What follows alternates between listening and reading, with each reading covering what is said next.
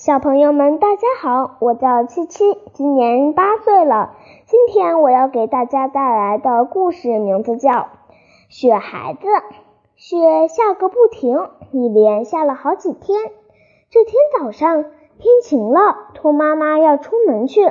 小白兔嚷起来：“妈妈，妈妈，我也要去！”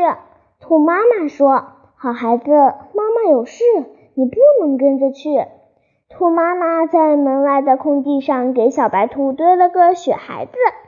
小白兔有了小伙伴，就不跟妈妈去了。小白兔跳舞给雪孩子看，唱歌给雪孩子听。他玩累了，就回家去睡午觉。屋子里真冷，赶快往火堆里添把柴吧。小白兔添了柴，把火烧得旺旺的，屋子里渐渐暖和了。他躺在床上，闭上眼睛，一会儿就睡着了。火越烧越旺，哎呀，火把旁边的柴堆烧着了。小白兔睡得正香，他一点儿也不知道。不好了，小白兔家着火了！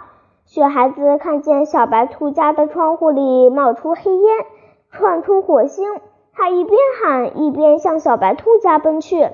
小白兔，小白兔，你在哪里？雪孩子冲进屋里，冒着呛人的烟、烫人的火，找啊找，终于找到了小白兔。他连忙把小白兔抱起来，跑到屋外。小白兔得救了，雪孩子却全身水淋淋的。这时候，树林里的小猴子、小山羊都赶来救火了。不一会儿，大家就把火扑灭了。兔妈妈回来了，激动地说：“谢谢大家来救火，救了小白兔，谢谢大家。”咦，是谁救了小白兔？小动物们说：“真得谢谢他呢。”这时，救小白兔的雪孩子已经不见了，它已经化成水了。不，雪孩子还在呢。瞧，太阳晒着晒着，它变成了很轻很轻的水汽，飞呀飞呀。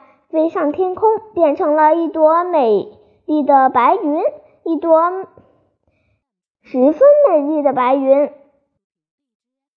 小朋友们，今天我的故事就给大家讲到这里了。今天我给大家带来的诗名字叫《夜宿山寺》，唐·李白。危楼高百尺，手可摘星辰。不敢高声语，恐惊天上人。小朋友们，再见。